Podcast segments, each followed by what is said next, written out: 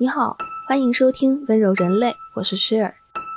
在这里，我们将以当代生活为原点，为你带来不一样的艺术解读。那么今天呢，我们就从网红艺术家入手，来聊一聊艺术和商业之间的关系。现在说起艺术和商业之间的关系，大家很多人都会想到2019年发生的优衣库的 T 恤哄抢事件，可能很多人还有印象。那一年啊，优衣库和艺术家 COS 联合出品了一款联名 T 恤，官方售价呢是九十九块钱。发售当日，天都还没亮，优衣库的门前就排起了长队。在开门的那一刻，就像是《釜山行》的丧尸潮重现。有的人钻门，有的人匍匐前进，还有那种大清早起来去买菜的大爷大妈，不明就里的就被裹进了抢衣服的人潮里。大早上的鸡蛋没有买到，稀里糊涂的抢了几件衣服回家，全程都是懵的。这一个事件呢，在公众层面上引发了很多的讨论。从优衣库的角度来看，这一事件之后，优衣库摆脱了大妈衣柜的那种认知，整个品牌形象朝着更加潮流的方向靠拢。从艺术的角度来看呢，这一个事件让潮流艺术以及当代艺术的商业化开始进入了公共视野。不少媒体开始探讨：哎，艺术与商业跨界合作的可能性是不是还可以更广更多呢？以及为什么这样一个联名款能够引发如此疯狂的热度？这也是我今天想要借这个案例来讨论的，那就是商业和艺术之间的关系，尤其是在当代社会的语境下。艺术与商业之间的关系，相信这一季，也就是第二季的节目当中讨论的话题，会跟我们的生活产生更多的链接。我们在面对生活时有过的一些困扰，或许都能在这一季的节目里面找到一些思路。那么在这一期节目里面呢，我会分成几个部分。第一个部分，我会简单的说一下，这位引发了全球哄抢的艺术家 COS，他到底是何方神圣？第二部分呢，让我们来深度扒皮，来看看 COS 它到底为什么会那么火。这个里面也会涉及到一些有趣的潮流方面的小八卦，大家可以当做边角料听一下。第三部分我们会展开说，在当下的这个社会环境下，除了 COS 与优衣库之外，还有哪些成功的艺术跨界合作的案例？那么第四部分的话，我们会从古今中外的层面上来回顾艺术与商业之间的关系。OK，那就让我们开始吧。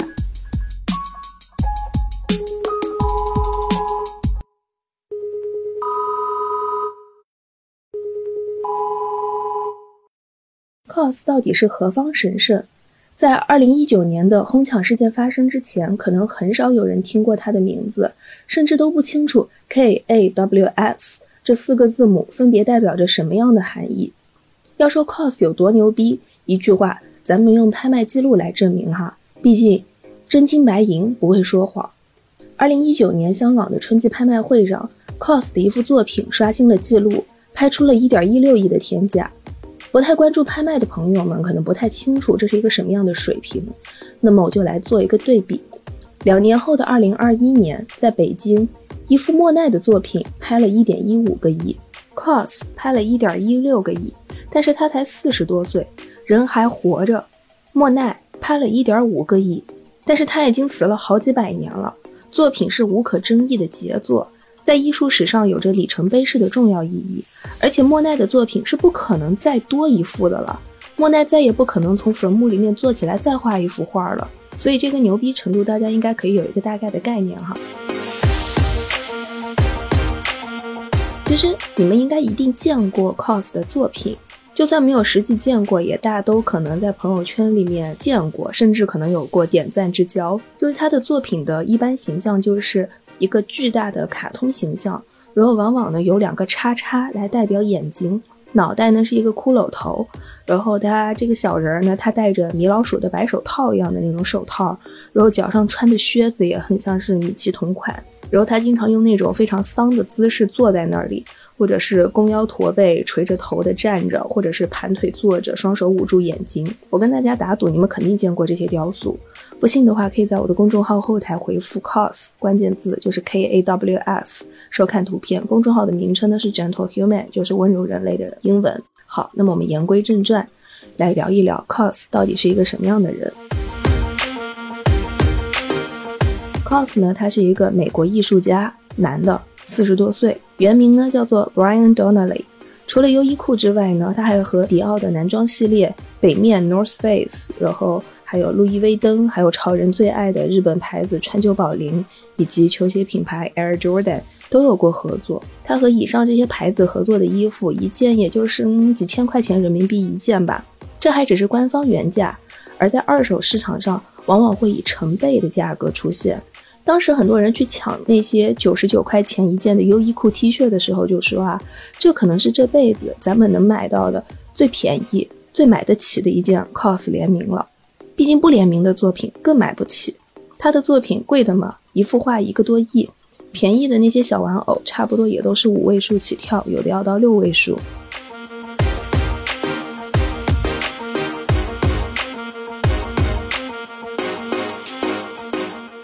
COS 其实和 Cath Haring、Banksy 这些艺术家一样，都是从街头涂鸦艺术起家的。前面这两个名字就是 Cath Haring 和 Banksy，大家不认识的没有关系，因为我们后面还会再讲。现在我们说到啊，COS 它随随便便拍卖就上亿，然后 Banksy 的拍卖也经常创下天价。但是啊，在那种所谓正统的艺术体系里面，像他们这样子的街头艺术，其实一直是有点儿。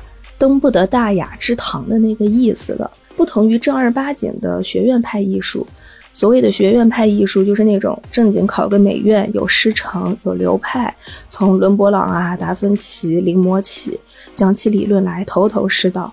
不同于这种学院派艺术，街头的涂鸦艺术呢，其实起源于平民阶层，往往就是一些非常叛逆的青少年，然后他们有非常强的表达欲和破坏欲。大晚上的，背包里面装上几罐喷漆，然后踩个滑板，帆布鞋一蹬，然后趁着夜黑风高的，就去城市的围墙啊、隧道啊，还有集装箱侧面、广告牌这些地方，就去发挥创作了。你们就想啊，会干这种事情的人，他们能乖到哪里去，对吧？所以街头涂鸦呢，往往你从底子里边去深究，你会发现它跟朋克文化和叛逆精神都有相通之处。所以很多人他会借助涂鸦这种形式来表达自己对于社会现状的不满。随着社会经济的发展，世界变得更加的扁平，或者说人们越来越被一些普世的、扁平化的、不那么装逼的东西所吸引，比如说涂鸦艺术。随着越来越多的人通过涂鸦艺术表达出他们对社会政治的看法。然后，涂鸦艺术呢，也逐渐赢得了越来越多的话语权和注意力。Brian Donnelly，也就是 COS，他小时候是一个美国的非常典型的那种小镇青年。他喜欢音乐，爱滑滑板，然后爱拍照。晚上呢，经常出去搞一搞涂鸦，喷一喷墙。他在一个采访中说过：“我年轻的时候不觉得自己是在搞艺术，我完全没有把自己在做的事情和艺术联系在一起。”他觉得艺术家都是那种书里边已经死了几百年的人。后来呢，他就去纽约上学了。那个时候差不多是九十年代末期吧。他搬去纽约的时候，非常幸运地赶上了涂鸦运动的风潮。俗话说，站在风口上猪都能飞，更何况是一个有天赋的人。所以他的作品非常迅速的就被世界给看到了。他早期的涂鸦呢，只是一些很常见的字母涂鸦。搬到纽约之后，他的第一个涂鸦的主体形象逐渐成型了。这个形象呢被称为 Bandy，非要形容呢，它就很像一颗精子，对，就是那种人类的精子。它有着长长的尾巴、柔软的条形身体、肉耗子的小耳朵和小眼睛。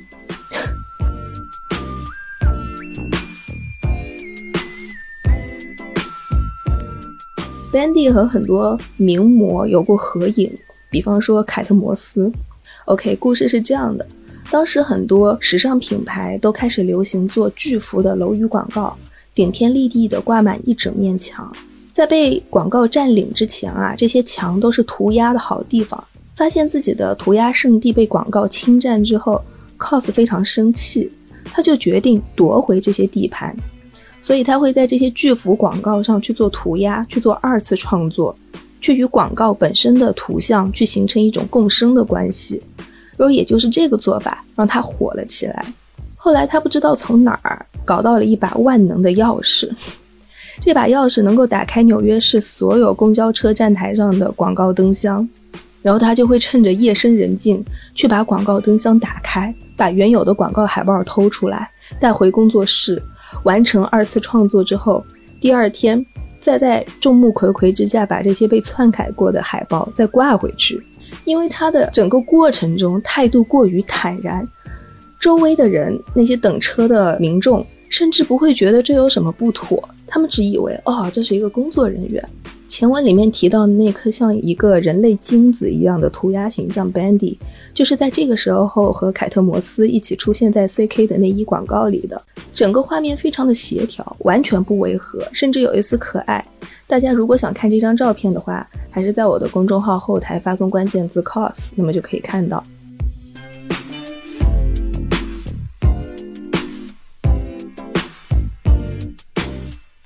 一开始做这些事情的时候，他完全没有想过赚钱啊、商业化啊这些事情，纯粹就是爱好使然。因为他当时还有一份全职工作，就是作为动画师，给迪士尼的动画片画背景。一九九六年版本的《幺零幺斑点狗》就有他参与了背景的绘制。想到一个拍出了一个亿作品的艺术家也曾经是打工人，不知道为什么就会让人觉得，嗯，多多少少还是有点欣慰。一开始呢，就是 cos 他甚至觉得，因为破坏了各大时尚品牌啊，还有奢侈品牌的海报，自己可能会被这些品牌拉黑。但他万万没有想到的是，这些品牌不仅没有拉黑他，还对他表现出了极大的兴趣。经过他二次创作的海报，甚至登上了时尚杂志，而他本人也接受到了时尚杂志的采访。而 cos 为什么火起来？以及为什么他可以得到和优衣库的合作，这大概要从1997年他的一次日本之行说起。其实，cos 在全球的爆火以及它的整个流行，都与亚洲息息相关。亚洲市场可以说是构成了他职业生命前半段的重要组成部分。1997年的时候，他受日本同学邀请去日本玩了一趟，在那里呢，他认识了一个叫做长尾志明的日本人，这个人也被称为 Nigo。这个人大家记一下，因为在后面很重要。Nigo 是此后十几二十年间日本潮流文化的重要人物。今天我们去逛街，会发现很多商场里面都有一个潮牌，就是 logo 是一个大猩猩的那个牌子，The Bathing Ape。这个牌子就是 Nigo 创立的。虽然现在他已经把这个牌子卖给了 IT 集团，但是当年非常潮的。二十年后呢，Nigo 成为了优衣库的创意总监。今天我们去看优衣库的一些联名款 T 恤，大家经常说优衣库是杀疯了，因为它有很多的艺术家联名款。除此之外，还有什么漫威啊、迪士尼、美少女战士等等等等各种爆火 IP 的联名款，甚至连日清拉面的联名款都有。几乎没有人可以一分钱不花的从他们的 T 恤去走出来。而这些来抢钱的联名款 T 恤，就是 Nigo 做了优衣库创意总监之后的业绩。在 Nigo 上任后，他的第一件事情就是找到了 COS，邀请他来进行 T 恤联名的合作。这个时候，COS 已经非常有名了，但是优衣库的这个合作还是让他感到非常的兴奋。在一次采访中，COS 说：“我知道自己现有的产品和这些作品没有服务到很大一部分的目标受众。我不喜欢那些喜欢我作品的人要花几百刀去买一件 T 恤衫。”我有一种去与更广大的人群对话的欲望，这种欲望推动着我把自己的艺术以更不传统的方式推出去，以此来消解传统艺术和商业艺术之间的界限。所以，除了优衣库九十九块钱一件的 T 恤衫之外，cos 在那几年里，包括现在，他都在更频繁地去做一些看起来很令人震惊的公共艺术，比方说他在。香港、卡塔尔、长沙、苏格兰、台北、纽约、曼谷等等这些城市，都树立起过巨大的、高达十几米甚至是三四十米的巨型雕塑。这些巨大的卡通形象，往往都以一种看起来非常难过、悲伤的造型出现。它经常会和当地的特色结合来进行创作，比方说，在苏格兰的展览场地是一片开阔的森林。于是，所有雕塑的材质都是木头做成的，与背景的森林啊这些环境相得益彰。二零一九年在香港，它结合香港临海的这个特点，展出了一个长达四十米的充气雕塑。这个巨大的充气雕塑漂浮在维多利亚港上，与周遭的跨海大桥还有高楼大厦形成了不合常理的大小对比，带来了非常强的视觉冲击。温柔人类播客由 Gentle Human 和 Marcast Media 联合制作出品。我们推荐你在苹果 Podcast 订阅收听。如果喜欢这档播客节目，你可以给出五星好评，也可以留言评论。同时，我们的节目也同步更新在喜马拉雅、小宇宙、网易云音乐、QQ 音乐、荔枝 FM、蜻蜓 FM 等平台。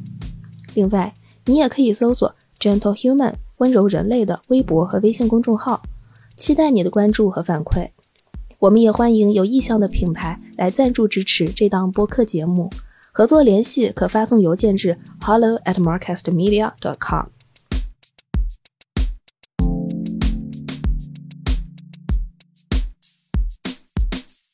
如果要细究 cos 的爆火，一呢是因为运气好赶上了时代的潮流，二呢是因为它够机灵，思维不僵化，能够灵活的随时拥抱时代的变化，三是因为它和画廊保持了良好的关系。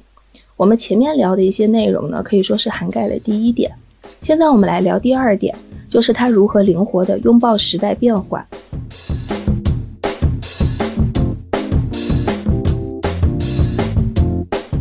他从来没有给自己下过定义，因为一旦给自己下了定义，有很多事情就不能做了。比如，一旦把自己定位成艺术家，那就会不可避免地在乎评论人的意见啊、美术馆的认可，以及拍卖市场的价格和藏家的反馈。那整个人他就在框架里面就卷起来了。Cos 他从来不给自己下定义。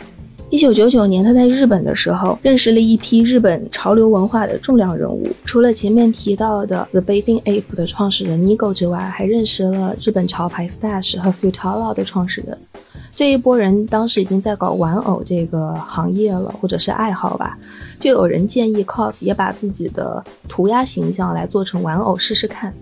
如果是换成正统艺术家，肯定就给否了，觉得自己不能做这么自降逼格的事儿。但是 cos 不是呀，他觉得这个点子很有意思，也很想看看自己的作品从二维平面转换成三维立体是什么样子的，于是他就立刻开稿。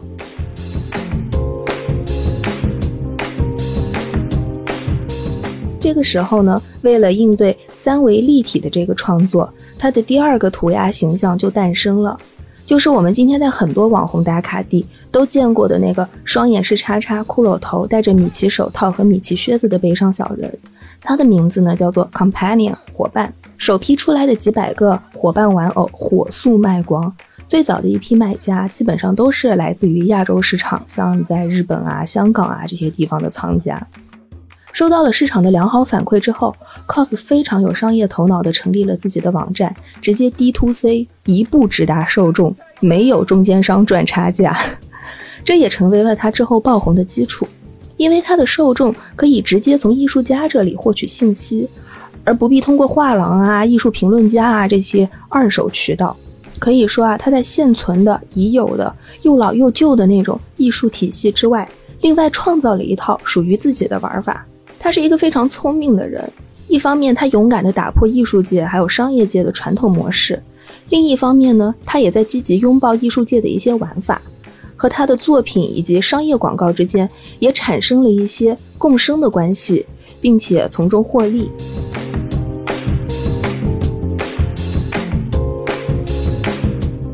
关于他如何拥抱传统体系并且从中获利，这就来到了我们要说的第三点，那就是。Cos 和画廊之间的良好关系，在二零一九年之前啊，他都是被一个画廊代理的。这个画廊叫做贝浩登，他和贝浩登画廊保持了长达十年的合作关系。可以说，在他前期的逐步走红上，贝浩登画廊功不可没。贝浩登画廊呢，也算是一个画廊中的异类吧。cos 在艺术界有多么反叛，那么贝浩登在画廊界就有多么反叛。所以说，他们两个真的是天生的一对儿。咱们可以粗略的把艺术界理解为由美术馆、批评家、画廊、藏家、艺术家和拍卖行这六大要素组成的世界。在这个世界里呢，艺术家负责搞创作，由画廊代理卖给藏家，由画廊组织举办展览，邀请评论家来看。评论家喜欢呢，那就更上一层楼；评论家不喜欢呢，那就往下跌。被藏家和评论家捧到一定地位了，就会引起美术馆的注意。如果人还活着，但作品已经被美术馆收录了，那就算是完成了一个小目标。红到了一定程度，藏家就会把自己买的作品拿出来放到拍卖市场上去交易，这个叫做二级市场。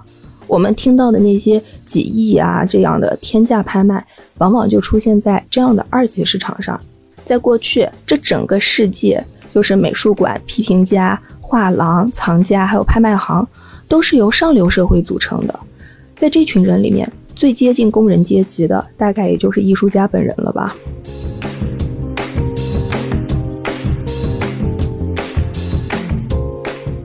贝浩登画廊的创始人叫做埃曼纽尔·贝浩登，他出生于一个普通家庭，和上流社会毫无关系。他从小就很喜欢潮流文化，还有先锋的音乐、电影、DJ 打碟、服装设计、艺术啊什么的都能来点儿。他刚入行的时候非常非常穷，穷到去国外办展览的时候，那些展品都是他自个儿装在行李箱里拖过去的，因为正常来说的话。展品到国外去展览，应该是由专业的人来装箱、打木框，走专业特殊的货运渠道，上巨额保险过去。但是他没有钱嘛，就只能自己装箱子里托运过去。在这种巨大的经济压力下，他玩了命的卖，因为但凡有哪一场交易他没有卖出去东西，他挂了零蛋，那就完了，资金链全部断裂。在这样的条件下。贝浩登他很难去代理一些已经很有名的艺术家，他就只能去挖宝，去挖那些在主流的视线之外的艺术家。村上隆可能很多人都听过他的名字，因为他跟 LV 有过很长期的合作，就是这样子被他挖宝挖到的。还有达明赫斯特，就是那个把鲨鱼的尸体封存在玻璃缸里的艺术家，也是由贝浩登代理的。对。所以，我们就可以看出，贝浩登代理的艺术家都很惊世骇俗，不走寻常路，饱受传统艺术界的批评。而贝浩登呢，也会拿出包装明星的架势来给艺术家造势。比方说村上隆，尤其是2007年村上隆和路易威登的合作。传统的艺术界非常看不上时尚界。其实也并不是针对时尚界，确切的说，传统的艺术界谁都看不上。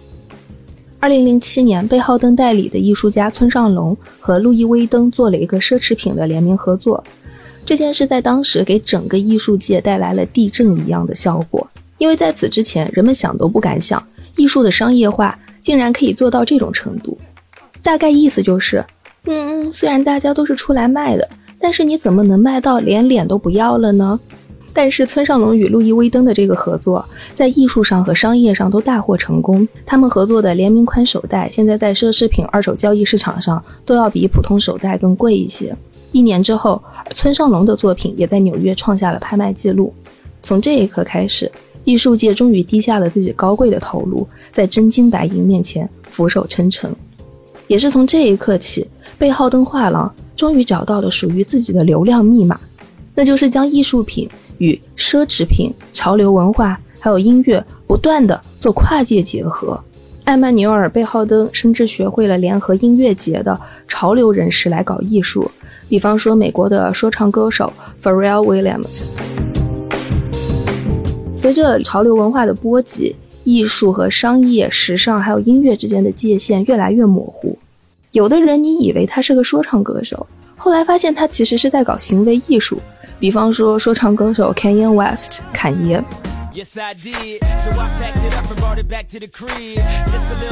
侃爷在时尚潮人中的地位无需多言，但是他和艺术的关系也是千丝万缕。他甚至有次在演讲中说：“我如果决心搞艺术的话，不会比毕加索差的。”OK，我们先说一下他和艺术的千丝万缕的关系吧。他零七年的一个专辑封面是村上隆设计的，零九年的 MV 是村上隆导演的，零八年的专辑封面是 COS 设计的，但是我个人最喜欢的一个他和艺术界方面合作的作品，是他找了艺术家 George Condo，把他前妻就是卡戴珊家一家的几个女的都给画在了一只几十万的爱马仕铂金包上，然后在这个包上，啊，卡戴珊一家的女的都非常的都是裸体，然后面目狰狞，然后肉体扭曲。肉欲、物欲还有情欲，全部都扭曲的高度集中在一个可以说是当代消费主义缩影的包包上，就非常具有一种当代行为艺术的样子，很有意思。大家可以找来看看，或者也可以在我的公众号后台查看这个图片。除了侃爷呢，亚洲的权志龙 G Dragon 也是说唱歌手界的大收藏家。前面提到的 Cost Companion 玩偶雕塑，他真的是有了不要太多。然后还有侃爷最爱的同款艺术家 George Condo 的画作，然后权志龙家里也都有。权志龙家里甚至还有很多品味非常好、全球限量版的中古设计师的家具。他还会把马蒂斯的画印在窗帘上当做遮光，整个的品味就非常的独特。怎么说呢？权志龙的品味其实也是挺好的。从村上隆之后呢？呃，时尚界和艺术界之间就像是推翻了柏林墙的东西德，瞬间紧密合作了起来。路易威登呢，他们继续深化自己对于日本艺术家还有对于涂鸦艺术的热爱，先后与草间弥生、Richard Prince 还有 Stephen Sparrows 展开了合作。跟 Stephen 的合作的那个涂鸦系列，我个人是最喜欢的。然后迪奥呢，则找到了擅长金属镜面处理的艺术家。然后合作出品的金属镜面皮革的带飞包非常具有朋克叛逆的精神，非常的好看，是我这种不喜欢带飞包的人都要夸一句的程度。比利时的包袋品牌 Delvo 则发扬民族文化，以已故的比利时国宝艺术家 Rene Margaret 为灵感出品了一系列的包袋，也非常的可爱。在这个合作的过程当中呢，品牌提升了逼格，艺术家赚到了钱，还扩大了知名度，提升了自己的商业价值。借助时尚品牌的宣传力度，让更多人了解了艺术。在这个过程当中，富人买了包，穷人看到了展览，怎么算？我觉得都应该是一笔蛮划算的生意吧。以往说到商业与艺术，很多人都会觉得，哈，艺术与商业不共戴天，艺术怎么能沾染这种铜锈气息呢？你怎么可以用商业来玷污艺术？其实啊，历史上的绝大多数艺术家都是商业艺术家。如果没有当时商业体系的支撑，他们可能都会被饿死，何谈名垂青史？就连我们今天说起来啊，觉得他圣洁无比的文艺复兴三杰之一米开朗基罗，也是一个非常善于运作自己的商业小天才。而文艺复兴的崛起，其实也与当时佛罗伦萨的统治家族美第奇家族的赞助息息相关。像达芬奇、拉斐尔、米开朗基罗这些人，每个人背后都有大金主，不是像美第奇家族这样的统治家族，就是罗马教廷。有的人甚至是教皇宠儿、甲方最爱。而当时的统治家族和教廷的认可，就像是今天的美术馆收藏一样好使。一旦得到上面的首肯，其他的达官贵人们纷纷跟进，就像买股票一样。这和今天的艺术品拍卖的一级市场、二级市场之间也没有什么本质区别嘛。到了十六和十七世纪，也就是荷兰的黄金年代，当时荷兰贸易繁荣，经济非常的发达，催生了很大一批做生意的城市中产阶级。富起来的城市中产阶级在吃饱穿暖了之后，有了一些精神上的追求，那就是买艺术品。甲方的需求倒逼乙方进行改良，在这一段时间里，横向对比，我们会发现荷兰的艺术表现形式和欧洲大陆上其他国家都不太一样。以前艺术的甲方是教会和宫廷，整体的画的 size 偏大，题材非常的恢宏。但是中产阶级的家没那么大，他们更偏向那种可以装饰室内的小 size 的静物画或者是人物肖像画。荷兰的艺术家们 get 到了这个需求，积极的应对市场的需求，推出了很多适合家庭的静物画、肖像画以及群像画。优秀的乙方能够在甲方的重压下依旧发光。这一时期诞生的艺术大师们，包括但不限于什么伦勃朗啊、维米尔啊、列文斯啊、哈尔斯等等等等。就算是有甲方的重压，几百年后回过头再看，他们依然是艺术史上的大师。法国大革命之后，各国的皇室统治被陆续推翻，社会风向产生了变化，艺术家们再次积极求变，从此走出了宫廷，走上了街头，拥抱普通民众，开始描绘市民阶级的生活以及田间地头的劳作。于是就有了巴比松画派，有了写实主义。画面里的人有可能是农民，有可能是工人，不再是王子和公主。讲到这里呢，我想总结一下：艺术和商业不应该是相悖的。艺术和人一样，都是时代的产物。如果说时代是浪潮，那么顺应它的人就是冲浪者，能够走在风口浪尖，拥抱属于自己的时代，去成就属于自己的事业，这是一件值得骄傲的事儿啊。